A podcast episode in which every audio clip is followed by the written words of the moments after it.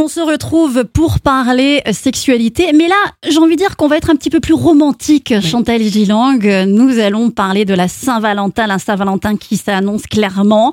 C'est quand même pas évident pendant cette pandémie.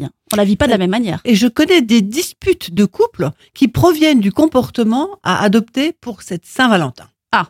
Alors le Covid n'arrange rien, c'est ce que vous venez de dire. Mm. Impossible de faire un bon dîner dans un resto ou une échappée dans un hôtel de charme. Ou, C'est vrai. Ou alors un- inviter l'autre à un massage, à un hammam. On, Mm. on ne peut pas faire tout ça. Un week-end spa, on oublie. On oublie. Je trouve cependant que cette pandémie a parfois bon dos et elle nous permet d'éviter des situations que nous ne souhaitons finalement pas vivre. Je pense qu'il est préférable de discuter avec le conjoint pour se mettre au clair sur cette fête des amoureux. Elle peut être différée, la Saint-Valentin. Elle peut ne pas avoir lieu. Ou encore être organisée selon les goûts et les envies de Mm. chacun. Mm.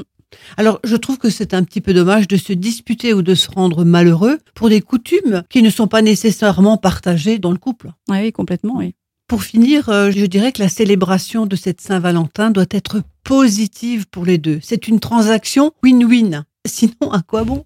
C'est carrément ça. C'est vrai que Chantal Lyon, on a du mal quand même parfois à tomber d'accord, à être dans cette commune union finalement Absolument. dans le couple et profiter de ces instants euh, finalement où on célèbre l'amour aussi pour en reparler, en rediscuter. Communication, on en parlait la semaine d'avant, très important.